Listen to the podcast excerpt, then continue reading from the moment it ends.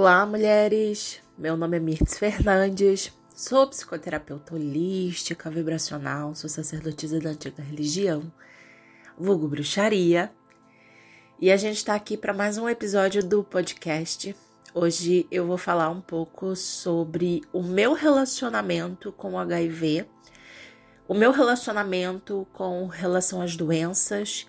A gente vai falar sobre estudos e esse vai ser um tema tabu mas que é muito importante de ser falado.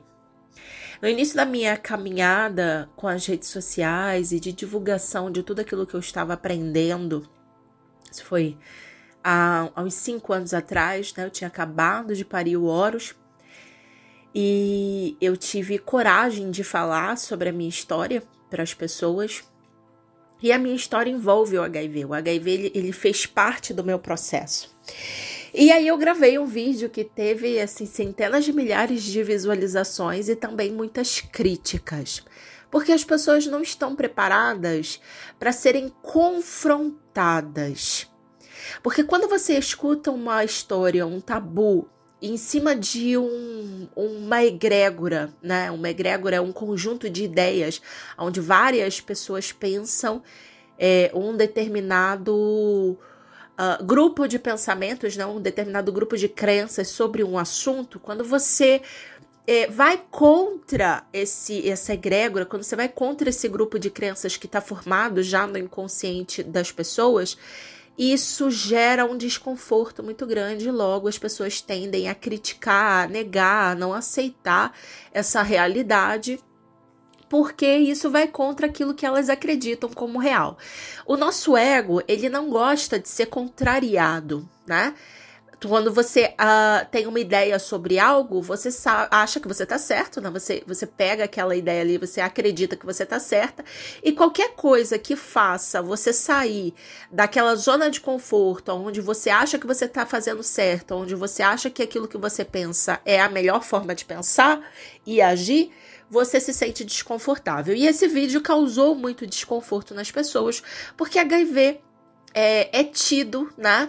Para a maioria das pessoas como algo que mata e que você precisa tomar determinados medicamentos, que são os antirretrovirais, e que se você não tomar, você vai morrer.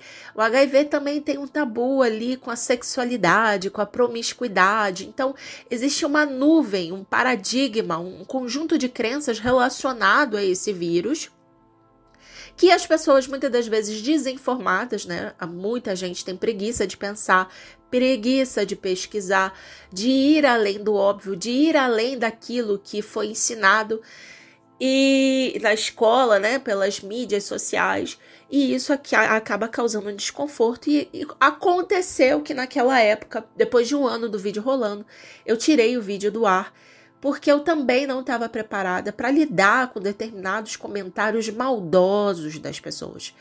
Né? É, quando você escuta algo que você não concorda, nem sempre você precisa debater, ou lutar, ou criar raiva por causa daquele comentário. Você tem que pegar aquela informação e tirar a conclusão que você tiver que tirar daquela conclusão, né, daquela, daquela percepção que você teve sobre um assunto, você não precisa debater por ele, você não precisa brigar, você não precisa discutir, né? Mas o sistema instiga você a discutir, a protestar, a gritar, a falar. Só que raiva atrai mais raiva. Quando você alimenta a raiva, você piora a raiva, você aumenta a raiva, você não elimina a raiva, você não, não cuida de um problema brigando por causa daquele problema.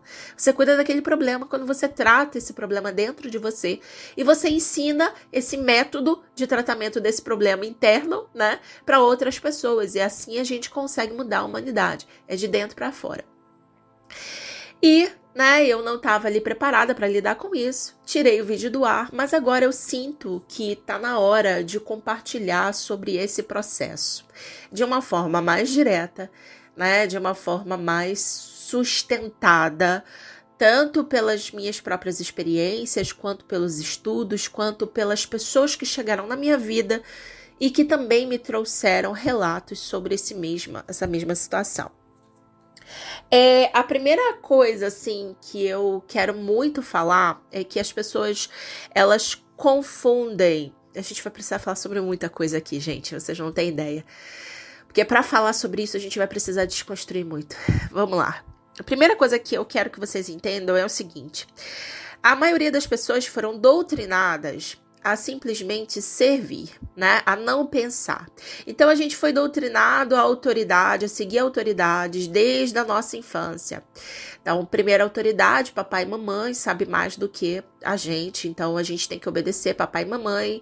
O que papai e mamãe fala, a gente fala sim ok, te obedeço. E muitas das vezes até por uh, agressividade, né? Uma autoridade agressiva que era ali, principalmente antigamente, que era na, na porrada mesmo, chinelada, vara, é, cinto porque uh, não poderia, uma criança não poderia transpor a autoridade dos pais. Hoje em dia a gente tem melhorado bastante sobre isso, né? As pessoas estão é, é, entendendo melhor sobre como funciona uma mente humana, principalmente na primeira infância. Essa autoridade está sendo gradativamente minimizada, não perdida, né? Existe sim uma hierarquia, porém não com autoritarismo, né? Não com agressividade. Aí depois que a gente passa ali pelo processo dos pais, a gente entra na autoridade da escola. O que, que é a autoridade da escola? Existe uma cartilha para ser seguida e você precisa acertar as coisas na escola, aprender e acertar de acordo com aquela cartilha.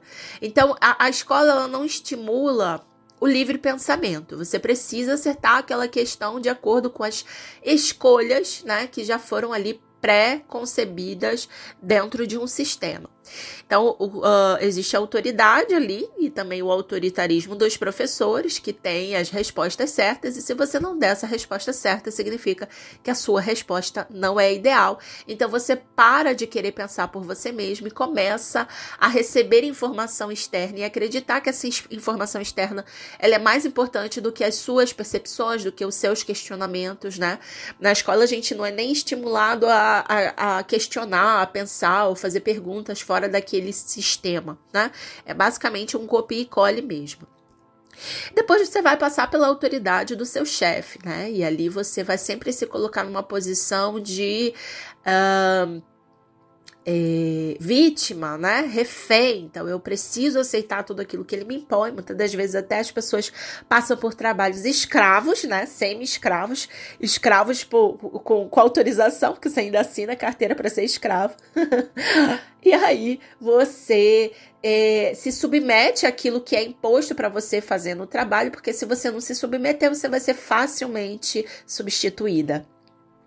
E ao longo da sua vida você vai sendo doutrinada gradativamente, silenciosamente, imperceptivelmente a não pensar, né? A aceitar o que as outras pessoas estão dizendo para você que é certo ou que é errado.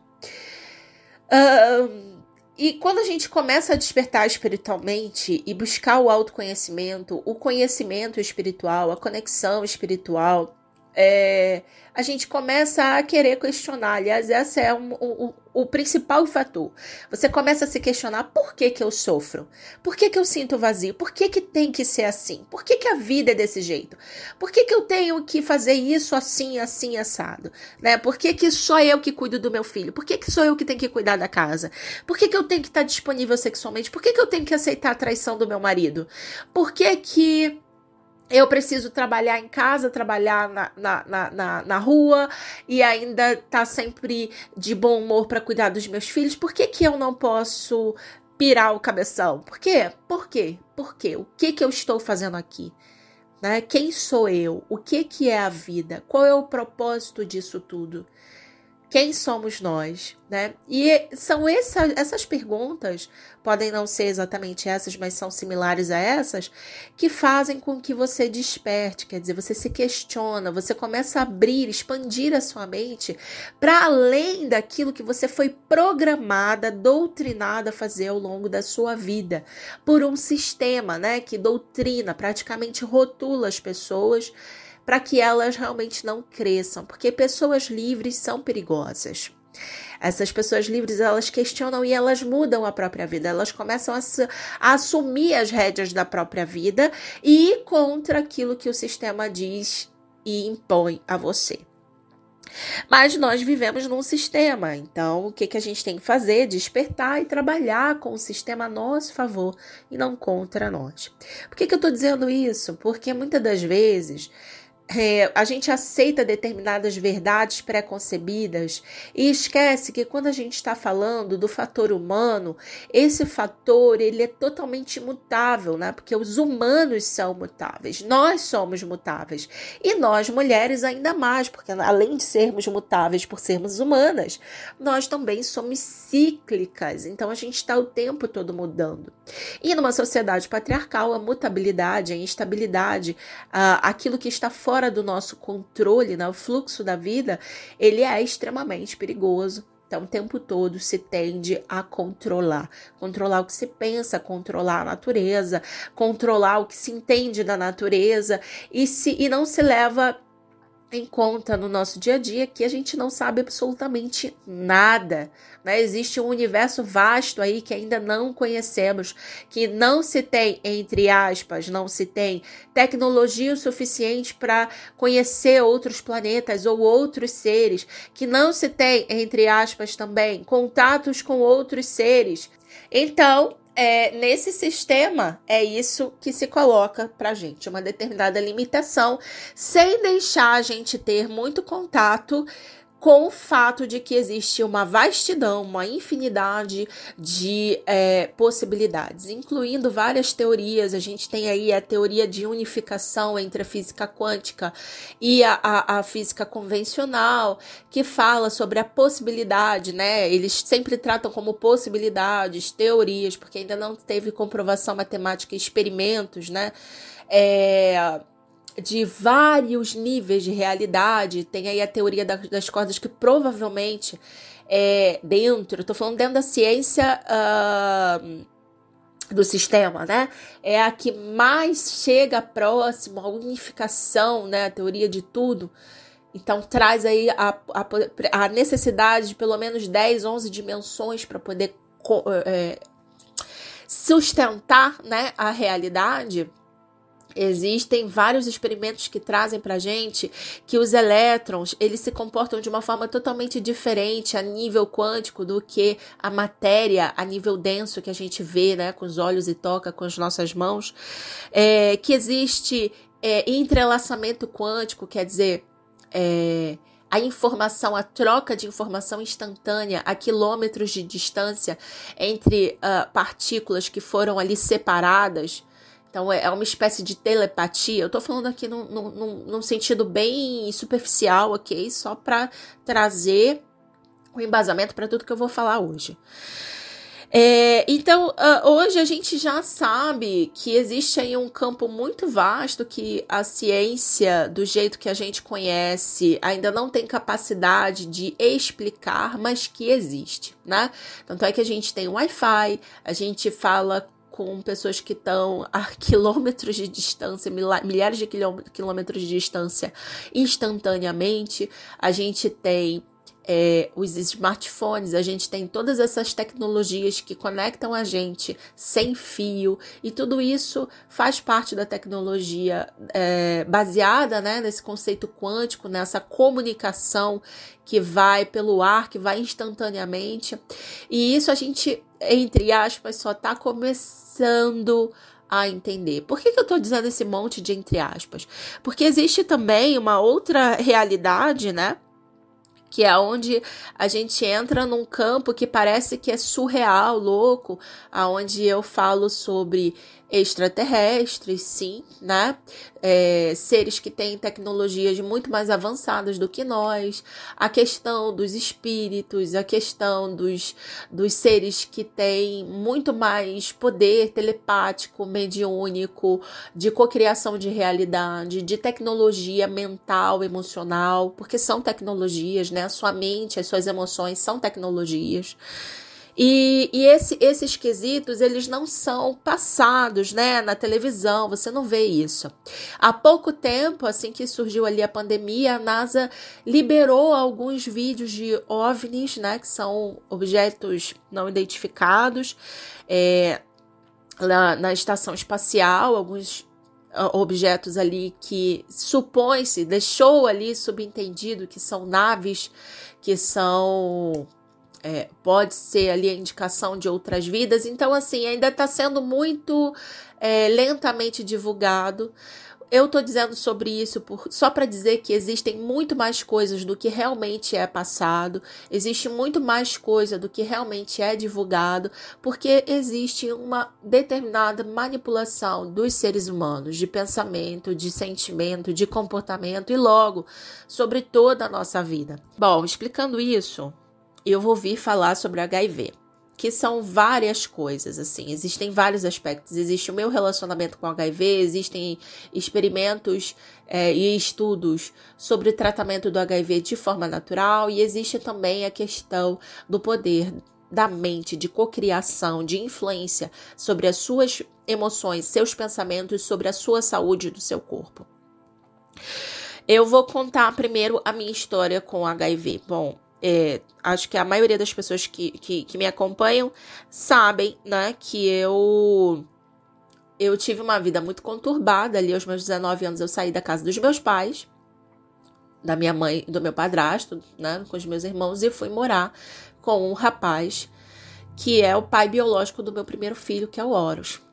E nesse relacionamento, quando eu tinha 19 anos, eu chamo sempre de um relacionamento escola, foi um relacionamento muito intenso, aonde eu tive contato com muita informação sobre física quântica, sobre o universo, né, sobre todos esses estudos, mas ao mesmo tempo foi um relacionamento que me colocou diante de coisas muito conflitantes, que foram as drogas, né? Um sexo é, que eu não queria fazer, um relacionamento onde eu me conectei com uma pessoa que usava cocaína e eu não sabia, né? Eu fui descobrir depois de três anos de relacionamento que essa pessoa usava cocaína. Fui descobrir depois de três anos de relacionamento que esse, essa pessoa era bissexual, né? E tinha uma vida muito promíscua antes de me conhecer. Uh, e durante todo esse relacionamento eu vivia um conflito muito grande. Eu acho que todas nós passamos por. Todo mundo tem uma história triste, né? É, e nesse, ne, nesse conflito, nessas dores que eu sentia, né, de, de acabar ali me conectando com as drogas para poder agradar ele, é, agir sexualmente da forma que ele queria para poder agradar ele, para não perder o relacionamento, né? Aquela coisa da mulher de querer agradar o homem, de ser a mulher que ele quer na cama, de ser a mulher que ele quer para vida, de cuidar do homem como se fosse filho, né? Todo aquele contexto do patriarcado, eu vivi isso nesse relacionamento. Então, eu não sabia quem eu era, eu vivia a vida dele. E com isso, tudo aquilo que ele me propunha, eu fazia. E aí, nesse, nesse, nesse contexto, eu estudei muita coisa, porque ele era um homem muito, entre aspas, inteligente.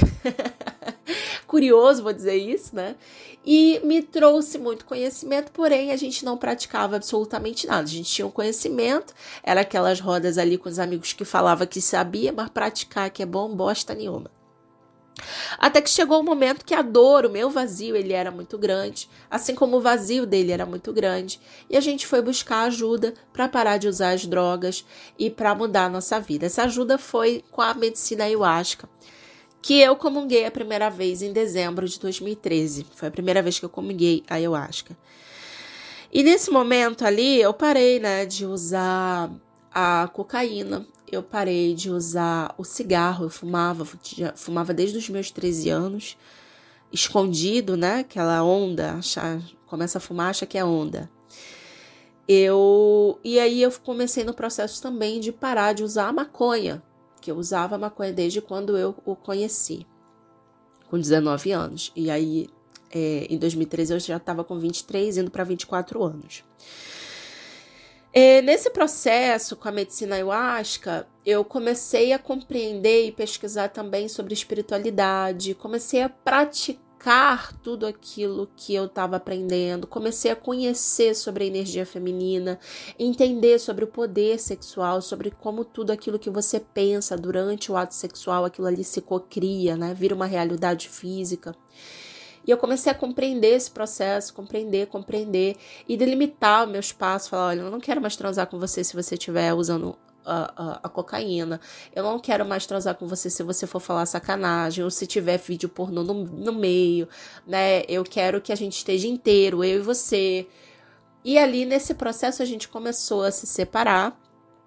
É, e a gente, em uma dessas relações sexuais, depois desse processo de limpeza, a última relação que a gente teve, que foi a única, eu acho, que em seis anos de relacionamento, que foi uma relação pura, foi quando eu engravidei do meu filho. Quando eu engravidei do meu filho, ele uh, tinha ali os, alguns fetiches, alguns deles incluía traições, né? Uma mente é, bem, bem conflituosa.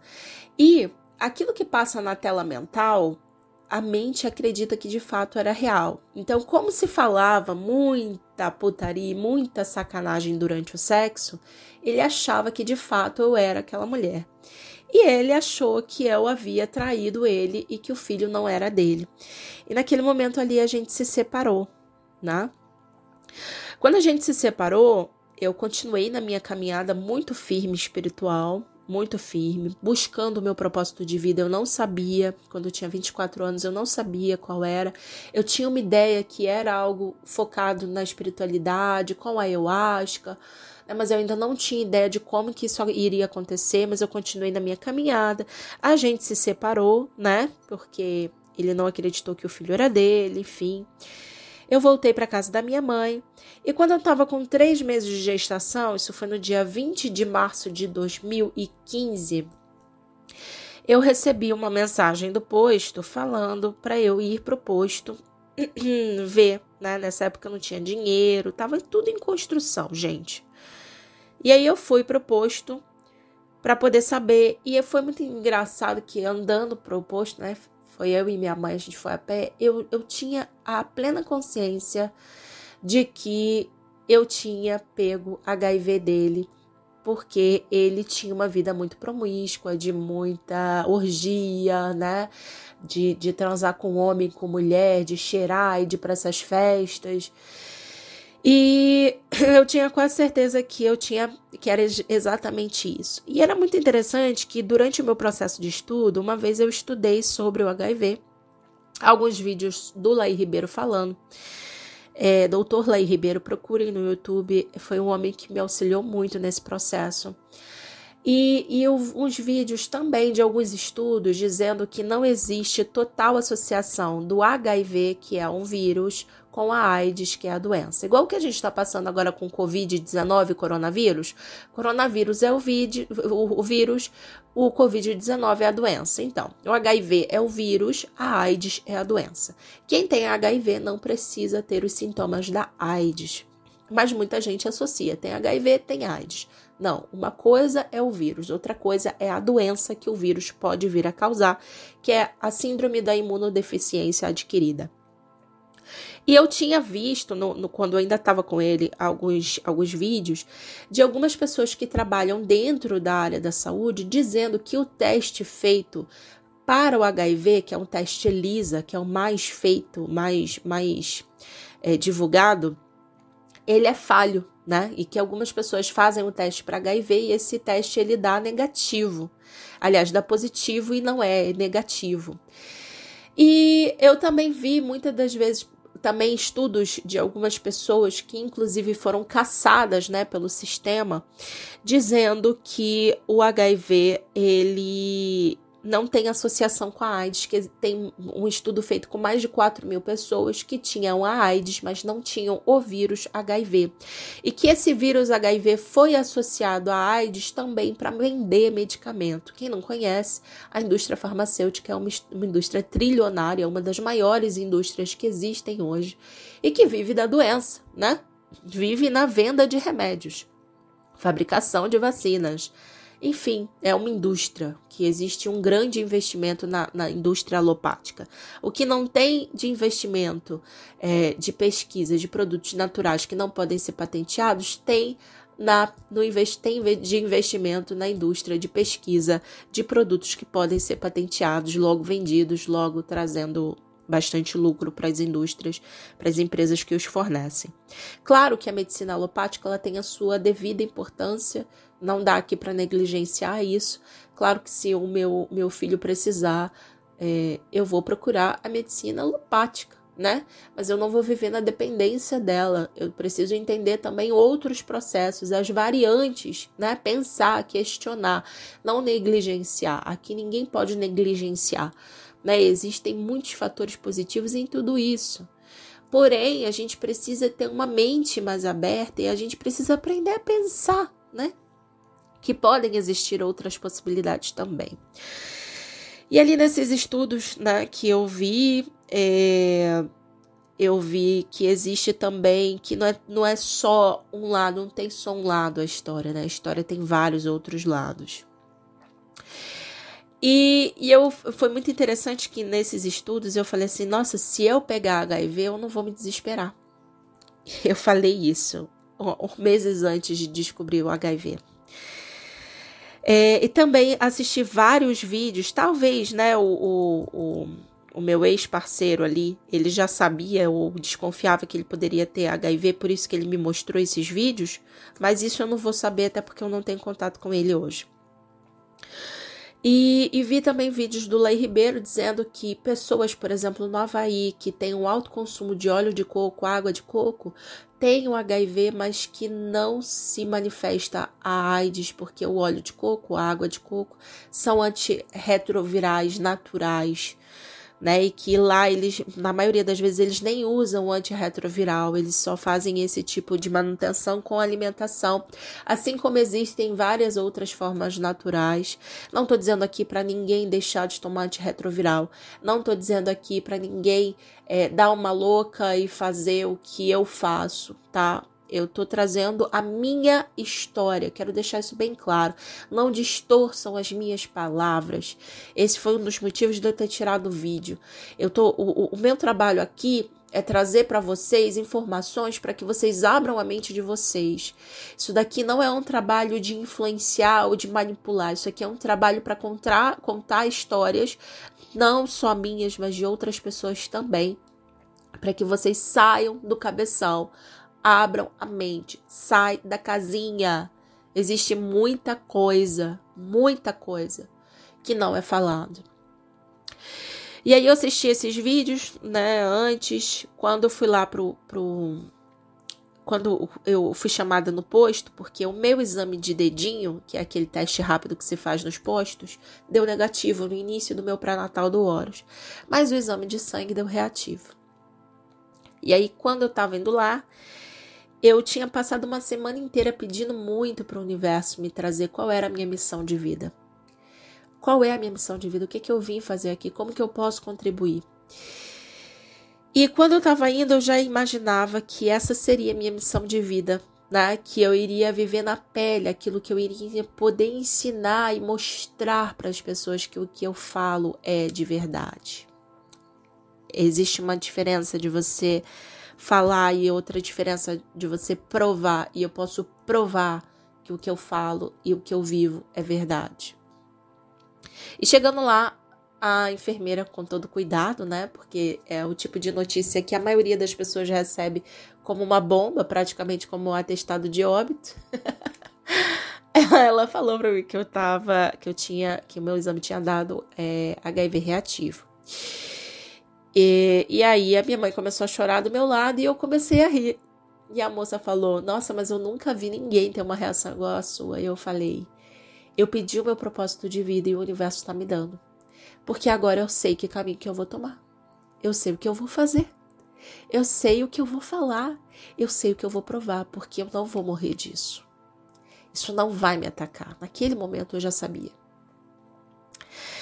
E aí a gente foi, colheu sangue, foi todo aquele protocolo. Aqui no Rio de Janeiro, o Hospital de Servidores é o hospital de referência para tratamento, né, é, do HIV, principalmente para gestante, porque é uma gravidez considerada de risco. Então fui eu para o Hospital de Servidores. Foi muito interessante esse momento, assim, porque as psicólogas estavam achando que eu estava em negação ou qualquer coisa do tipo. Aí eu fui para psicóloga disso, psicóloga daquilo, e eu falei: eu não vou tomar antirretrovirais. Eu não queria tomar antirretrovirais, porque eu também fiz alguns estudos sobre os antirretrovirais e sobre todos os efeitos que eles causam né? E, e o, um dos principais é, antirretrovirais. Isso é uma coisa minha, tá? Eu não tô dizendo que vocês precisam seguir isso, não é isso. Tô falando eu, eu, meu pensamento. Isso é importante vocês entenderem. Que o, um dos principais, que era o AZT, no início do processo dele, ele era utilizado para tratar o câncer, as, as células cancerígenas mas ele foi muito mal sucedido, né? E acabava por diminuir muito o sistema imunológico da pessoa e causando muitas mortes, o AZT. E depois ele foi ali modificado e usado para ser antirretroviral é, do vírus HIV. E aí, é, eu não queria tomar, né? Não queria tomar, porque eu também estava nesse processo com as medicinas é, da floresta, com a mudança de alimentação, tomava óleo de. Já fazia um processo, é, já tinha começado esse processo de mudança alimentar, meditação diária, trabalho com as frequências, tudo isso eu apliquei primeiro em mim. Hoje eu ensino para vocês aquilo que eu apliquei em mim mesmo, mesmo assim, mesmo mesmo. É, não é balela, não foi uma coisa que eu criei, que eu falei para vocês usarem, o método, as limpezas, os cursos. Não, eu apliquei em mim mesma. E aí, é, quando a gente foi lá nos servidores, a gente fez o primeiro exame de carga viral. Quem, quem tem algum tipo de contato com quem tem HIV ou que tem HIV aqui no grupo ou no, nas redes sociais e está escutando isso, quando você faz uh, o exame de carga viral, você também faz um exame que calcula o seu CD4 e CD8, que são as células de defesa no seu sangue, né? E a carga viral é, é, é um exame que calcula a quantidade de vírus que tem no seu sangue sangue por mililitro cúbico. E o HIV ele pode de indetectável, quer dizer, não tem uma replicação no seu sangue, até um milhão de cópias por mililitro de sangue, quando uma pessoa está num nível muito grande de aí sim essa pessoa ela, ela tem a, a síndrome da imunodeficiência adquirida. Isso eu estou dizendo ali pela visão alopática da história. E aí, quando a gente foi fazer esse, esse exame, e ele veio, né? Eu, gente, as, as infectologistas dos, dos servidores assim me detestavam. Eu disse que eu não queria tomar o medicamento, porque eu tinha plena consciência de que não tinha nada em mim, que eu era completamente saudável. As minhas meditações, as minhas limpezas sempre foram isso, né? Influenciando as minhas células, tratando as minhas células para que todas elas trabalhassem sempre ao meu favor, que eu sempre fosse muito é, saudável, né? Eu consegui fazer muitas transformações, tanto de eliminação de drogas na minha vida, mudança alimentar, é, disciplina, tratamento de limpeza de crença, tudo isso eu fiz, né? Já estava praticando. E aí, toda vez que eu ia tirar sangue, eu visualizava uma luz branca, tratando todo todo o meu sangue, toda a saúde, né? E trazendo todo o amor que sou eu, todo o amor que é o universo para o meu sangue. E aí, quando veio o primeiro exame de carga viral, veio indetectável. E no HIV, quando você tem a carga viral indetectável, existem alguns grupos de pessoas que são consideradas controladoras de elite. Isso significa que o vírus está no sangue, mas ele não se replica. E aí a gente fez esse exame, né, e deu carga viral indetectável. E para mim foi uma festa, né? Foi muito, foi muito importante aquele momento porque a minha mãe e meu pai estavam desesperados e quando eles viram que a carga viral estava indetectável, que o meu CD4 e o meu CD8 eram mais altos do que a maioria das pessoas que nem tem o vírus HIV no sangue, né? É... E, e eu sou muito mais saudável do que essas pessoas, mesmo, eu sou muito saudável, né? Meu, meu, meu sistema imunológico ele é incrível. Mas por quê? Porque eu trabalho com toda a questão holística: amor incondicional, gratidão, visualização, meditação, água calina, magnetização do meu sangue. Eu durmo em cama magnética, eu tomo limão em jejum, eu faço suplementação de magnésio, é uma série de coisas. Eu vou mandar também um textinho de algumas, algumas técnicas que eu uso diariamente, sabe? Diariamente. Ah, mas eu não tenho dinheiro para fazer isso. Ok, eu, no início eu também não tinha, mas eu fazia o que dava. Não dava para comprar um magnésio mais caro, eu comprava um magnésio PA, é 5 reais, para alcalinizar o sangue. Toda vez que você tá ácida, você fica doente As minhas alunas do Manual Prático da Mulher sabem disso. A gente tem até um gráficozinho que a gente mede com pêndulo. Quando você tá, tá ácido, seu sangue tá ácido, você vai pegar doença. Quando você tá alcalino, você vai ficar saudável. Quando você tá vibrando medo, culpa, você vai ficar doente. O vírus, ele só ataca você se você tiver abaixo de 50 Hz. Dá para medir isso com radiestesia com um gráfico certo, com um pêndulo, né? Eu ensino tudo isso para as minhas alunas.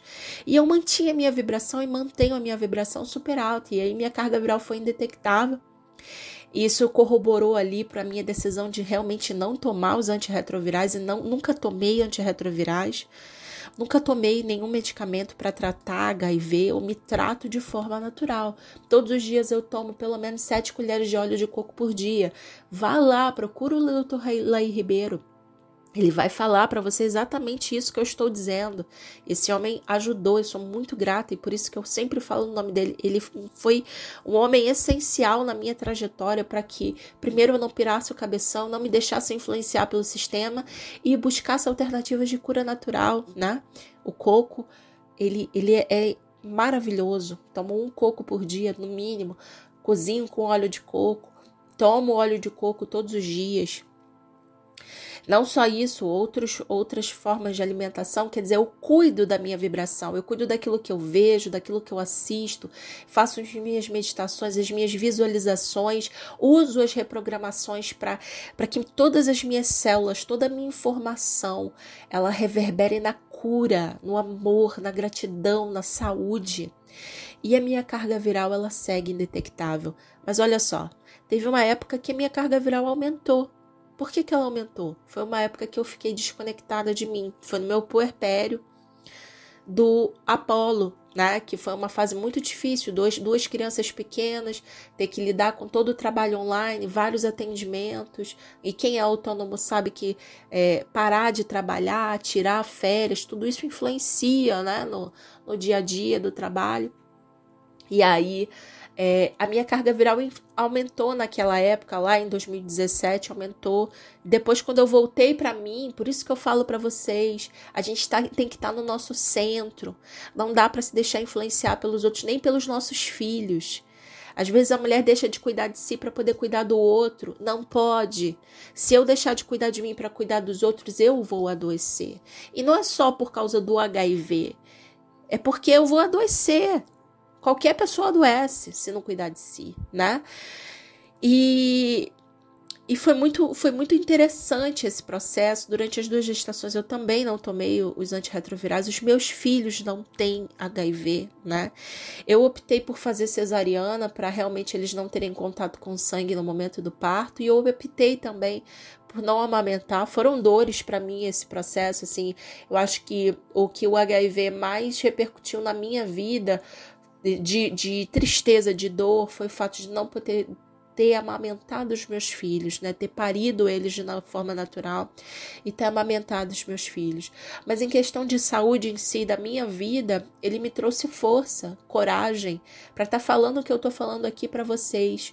Porque se qualquer pessoa fala sobre HIV, elas vão fazer associação sobre doença, sexo promíscuo, é, dor, sofrimento, drogas.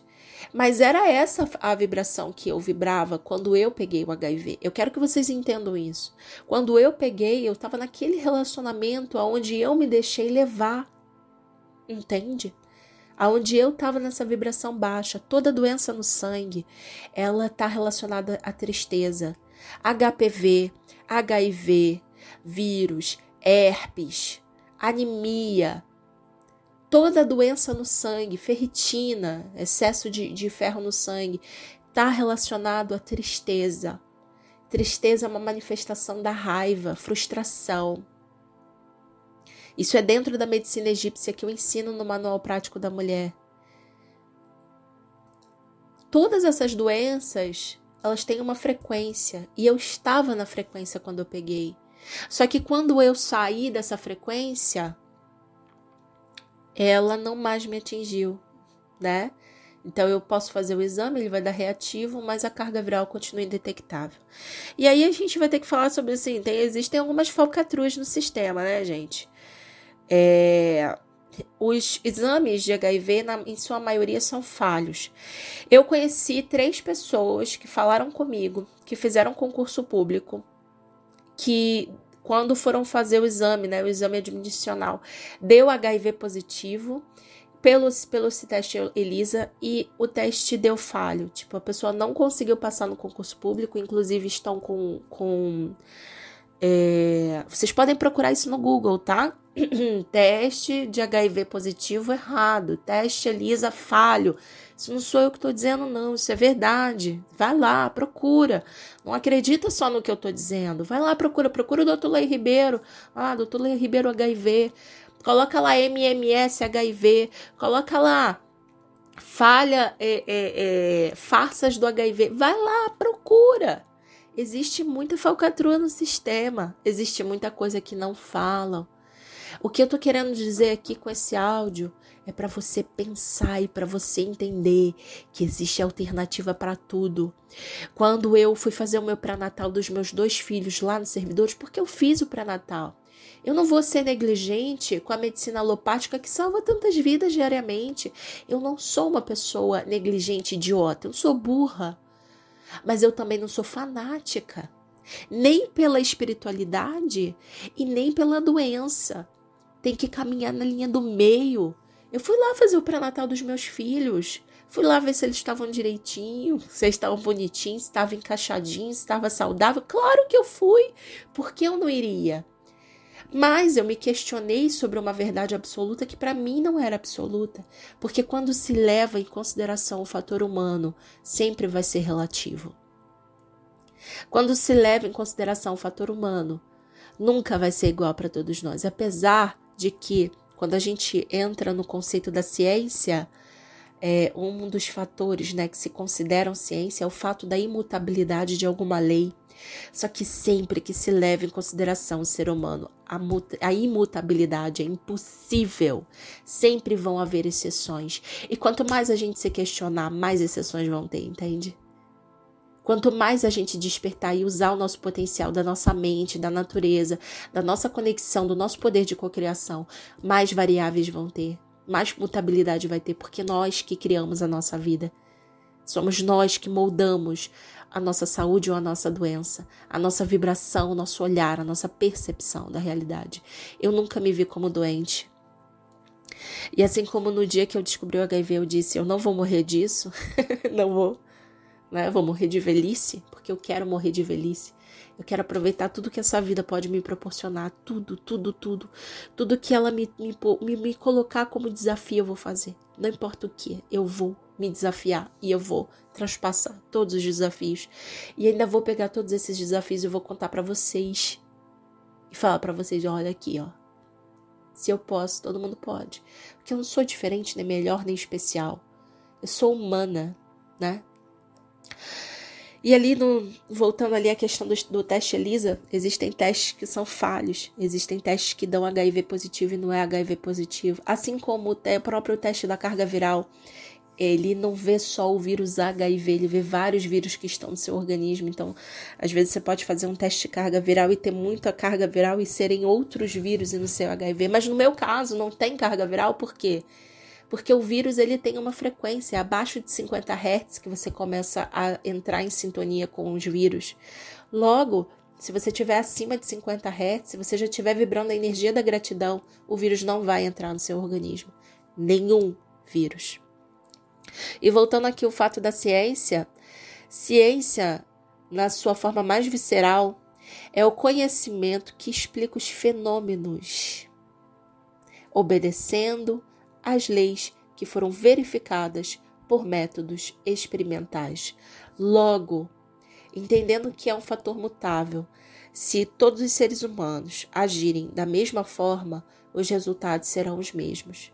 Porque ações iguais, vibrações iguais, resultados iguais. É assim que a metafísica acontece.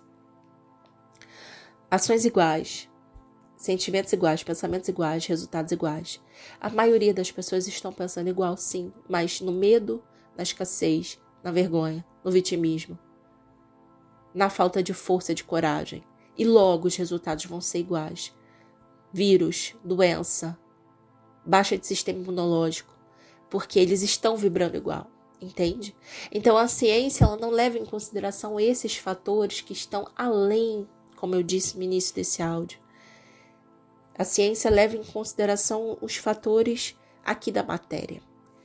São importantes, claro que são, são importantíssimos, gente. Quantas vidas a ciência salva, a medicina salva, mas é, não é tão imutável quanto se imagina.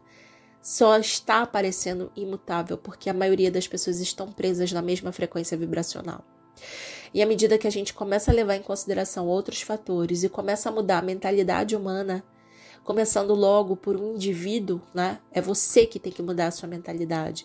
É você, a sua irmãzinha do lado, a outra do lado, a outra do lado, e assim a gente começa a formar um aglomerado de pessoas pensando diferente. Aí sim a gente consegue fazer é, uma real mudança, uma mudança significativa no padrão vibracional. E aquilo que é imutável vai mudar e vai se tornar um novo imutável, mas com uma frequência maior. E aí a imutabilidade vai ser: todos somos saudáveis sempre. E a doença é uma ilusão. Eu espero que eu tenha tocado seu coração com esse áudio, né? É, quis falar sobre ele. São muitas coisas e talvez você tenha que ouvir várias vezes. Não se trata só de HIV, se trata de muitas questões importantes sobre a humanidade. E é isso, mana. Gratidão por me ouvir.